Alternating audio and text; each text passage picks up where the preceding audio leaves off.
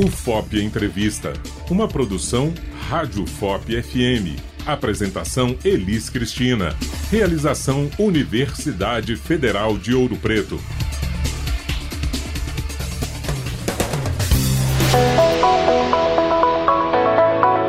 Olá! No FOP Entrevista de hoje, vamos abordar um tema muito importante: a violência contra a mulher. O termo violência contra a mulher resume diversos tipos de crimes que acontecem sistematicamente no Brasil e no mundo por questões de gênero.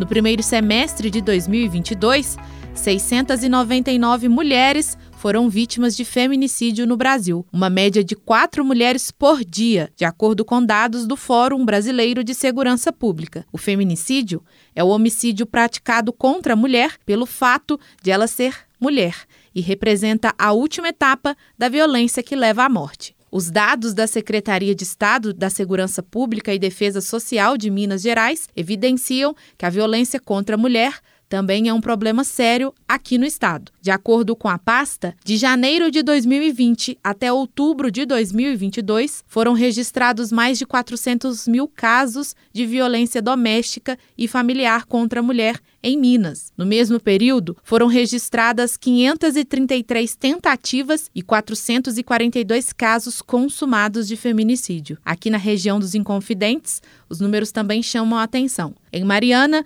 os dados mostram que 1.707 mulheres foram vítimas desse tipo de violência. Já em Ouro Preto, os mesmos dados revelam que 1.762 mulheres sofreram casos de violência doméstica e familiar. E para falar sobre esse assunto, eu converso com a delegada Celeida de Freitas Martins, titular da Delegacia Especializada de Atendimento à Mulher de Ouro Preto. Doutora, seja bem-vinda aos estúdios da Rádio FOP. Obrigada por nos conceder essa entrevista. Eu que agradeço a oportunidade. É sempre importante a gente estar tá falando né, cada vez mais sobre sobre a violência contra a mulher, buscando conscientizar e esclarecer. Né? E para iniciar nosso bate-papo, a violência contra a mulher vai além da agressão física, né? Quais são as outras formas de violência que a mulher pode sofrer? A Lei Maria da Penha ela enumera de forma exemplificativa outras quatro formas. Então, ela traz, além da violência física, a violência psicológica, moral, patrimonial e sexual. E dentro dessas cinco espécies de violência, né, sem prejuízo de outras que possam acontecer, o Código Penal vem trazendo crimes específicos que abarcam essas espécies de violências. E como a gente viu,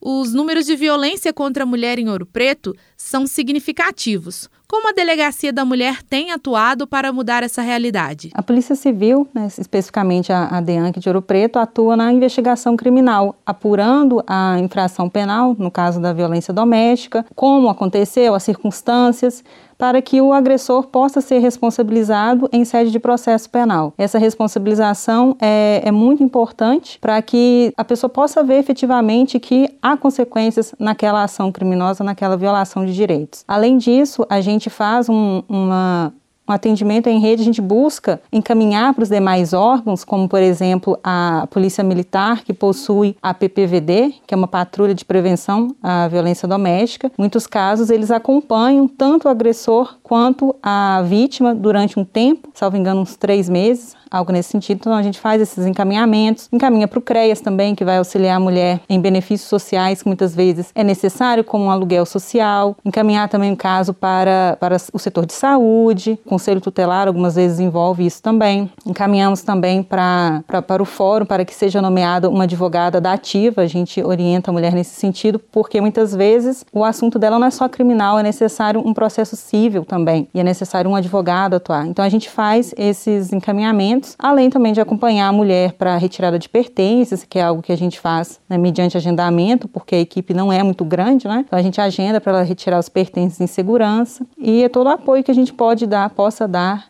ainda que extrapole ali, né, a questão eminentemente criminal, aquilo que a gente pode esclarecer e, e mostrar os caminhos, a gente faz. E doutora, a Delegacia da Mulher de Ouro Preto atende toda a região dos Inconfidentes? Como que funciona o atendimento? Não, atende somente Ouro Preto. Nas outras cidades, como tem delegacias, embora não sejam específicas, elas apuram esses crimes. O Brasil é um dos países onde mais se mata mulheres. Queria que você explicasse o que é o feminicídio e por que essa taxa é tão alta aqui no país. É, o Brasil ele realmente tem um índice altíssimo. Curiosamente, a Lei Maria da Penha foi considerada já pela ONU como a terceira melhor do mundo. Então a gente vê essa discrepância, né? Uma lei excelente e altos níveis de violência. E para responder o porquê disso, é, isso vai extrapola muito a, até a minha capacidade, porque vai é, engloba diversos setores, né? Questões psicológicas, questões sociológicas, né? O que eu posso falar da minha prática é que eu vejo muito ainda essa questão da sociedade machista e patriarcal que a gente vive. Na prática é isso, porque muitos dos crimes são cometidos porque a mulher, por exemplo, não quer continuar aquele relacionamento e o homem acha que ela não tem esse direito, porque ela é propriedade dele, na cabeça dele. É, muitas vezes ela tem que agir da forma que ele quer, vestir aquela roupa ou deixar de vestir a outra, é cozinhar de determinada forma. Eu quero ir embora da festa, mas ela não quer ou o contrário. Então acontece muito essas divergências dessa questão mesmo machista de muitas vezes o homem achar que ele tem o comando da relação do dia a dia e se foge daquilo, ele age com violência. E muitas vezes também a mulher, por mais que, que ela já não suporte mais aquela situação, ela não consegue se desvencilhar. E aí entra questões psicológicas, a dependência psicológica, que é algo bastante grave, dependência financeira, né? Então, infelizmente, em muitas famílias, a mulher não está inserida no mercado de trabalho, não tem condições de sobreviver mesmo sem é, estar naquele relacionamento. Daí a importância dos órgãos de assistência para auxiliar a mulher na inserção do mercado de trabalho ou benefícios, ainda que sejam temporários, mas para auxiliá-la naquele momento. Né? Tudo isso é importante. Doutora, quais medidas a mulher que sofreu alguma agressão deve tomar? A primeira medida mais urgente é buscar atendimento médico. Né? Quando a gente fala de agressão, embora a gente já tenha falado que não é só física, uma que é muito é, comum de acontecer é a violência física. Então, nesse sentido, e também a sexual, é importante que a mulher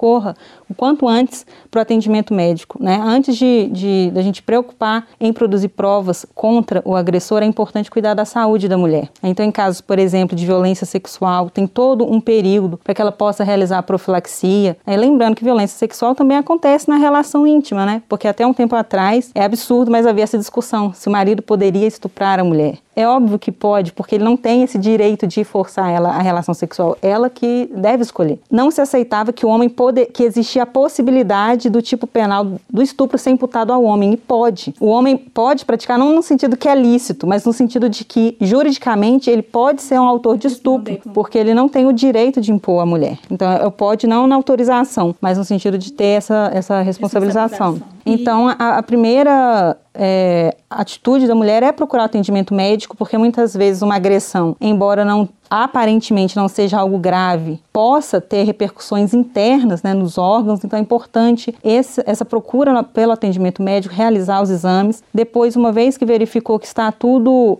é, tranquilo nesses termos, né, ela procure os órgãos de segurança pública. Aqui em Ouro Preto a gente tem essa delegacia especializada, né, então ela procure a DEAN, que a gente vai orientar ela em todos os todos os trâmites, né? O principal e primeiro deles na delegacia é o pedido de medida protetiva, para poder. É, tem uma série de medidas, né? A gente vai falar melhor sobre isso, mas principalmente manter o, o agressor afastado dela. Para você que está sintonizado na Rádio FOP FM, sou a Elis Cristina e essa é mais uma edição do FOP Entrevista. E quem está comigo aqui nos estúdios da Rádio FOP para falar sobre a violência contra a mulher é a delegada Celeida de Freitas Martins responsável pela Delegacia Especializada em Atendimento à Mulher do município de Ouro Preto. Doutora, e após a denúncia, quais são os próximos passos? Quais medidas são tomadas pelo poder público, por exemplo? Após a denúncia, a gente faz esse encaminhamento da medida protetiva ao judiciário. Né? A Polícia Civil não concede medidas protetivas então, muitas vezes a mulher chega à delegacia e acredita que vai sair dali com a medida, e não é assim que funciona. A gente colhe as declarações dela, se ela tiver testemunhas, prints, áudios, tudo isso a gente junta, encaminha esse pedido para o Poder Judiciário analisar e, deferindo, ela e o agressor vão ser notificados para que ele permaneça longe dela e siga toda, tudo aquilo que está descrito na medida protetiva. Após isso, a gente vai iniciar a, a investigação é, fazendo todas as diligências que o caso necessitar, né? Cada caso exige diligências específicas para que a gente conclua aquele inquérito, indiciando ou não indiciando o investigado, a depender daqui, dos elementos escolhidos, né? E encaminha-se ao Ministério Público para oferecer a denúncia desse investigado e aí sim ele vai responder a um processo criminal e ao final condenado, né, ele pode até ter a pena de prisão imposta. E doutora, quais as principais medidas garantidas pela Lei Maria da Penha? A Lei Maria da Penha ela estabelece algumas medidas protetivas, mas essas medidas são exemplificativas. Isso quer dizer que, no caso concreto, a mulher pode solicitar outras medidas que não estejam na lei, mas que sejam de interesse e necessidade dela. Mas as principais medidas que a gente vê que vê as pessoas pedindo é o afastamento do agressor do lar, né? Então, quando eles coabitam e a, a vítima deseja que ele saia, ela não quer sair, ela não pode sair, então ela pede esse afastamento dele do lar. Então, essa é uma das medidas. Ou ainda a proibição dele se aproximar dela e de familiares, Nesse sentido, o juiz estabelece, é, a depender do caso, essa distância mínima. Né? Via de regra, gira ali em torno de 500 metros, mas isso pode variar. Proibição também de manter contato com, com a ofendida de quaisquer formas. Então, não é só fisicamente, mas também por mensagens. E ultimamente a gente vê que, apesar de se bloquear as pessoas em todos os, os, os meios sociais, muitas vezes utiliza-se até o Pix para mandar alguma mensagem, né? Porque no Pix tem aquela opção de digitar alguma coisa. Então, todas essas formas de entrar em contato com a mulher é, é quebra da medida protetiva. Ainda há também outras medidas, né? Como o afastamento de locais de convivência. Então, é, local de trabalho, né, ainda que não seja residência propriamente. E uma medida importante é a suspensão do direito de visitas em relação aos filhos. É, isso é importante esclarecer porque muitas pessoas acham que quando se fala que o agressor deve ficar afastado da vítima e de familiares, automaticamente ele vai estar afastado dos filhos. E não é assim. Essa é uma medida específica que necessita de uma avaliação psicossocial né, daquele núcleo familiar para que haja esse afastamento. Então é um afastamento específico, porque aquilo, esse afastamento também ele vai gerar uma série de repercussões na, naqueles filhos, né? Então é precisa ser melhor estudado, não dá para ser algo muito rápido. Delegada, falando novamente sobre denúncia, só a vítima pode denunciar? Não, qualquer um pode denunciar.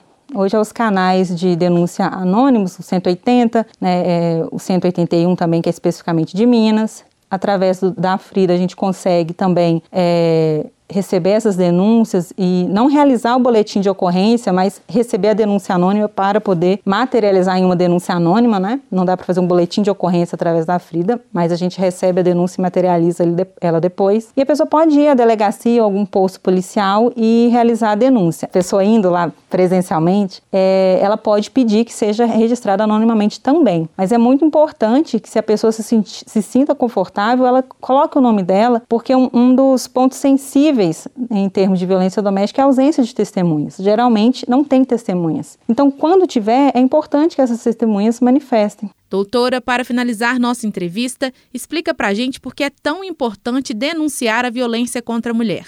Essas denúncias auxiliam muito no, na quebra do ciclo de violência doméstica. É a violência, aquele ato né, de o, o, o gritar, o bater, aquela, aquele ato, aquele impulso, ele na verdade é a culminância de todo um ciclo que está está vivendo. Então, quando se faz a denúncia, é um passo para quebrar esse ciclo, para mostrar que aquilo não está bom, que não está normal. Né? A gente, infelizmente, ainda vê na sociedade muito essa ideia de que é normal.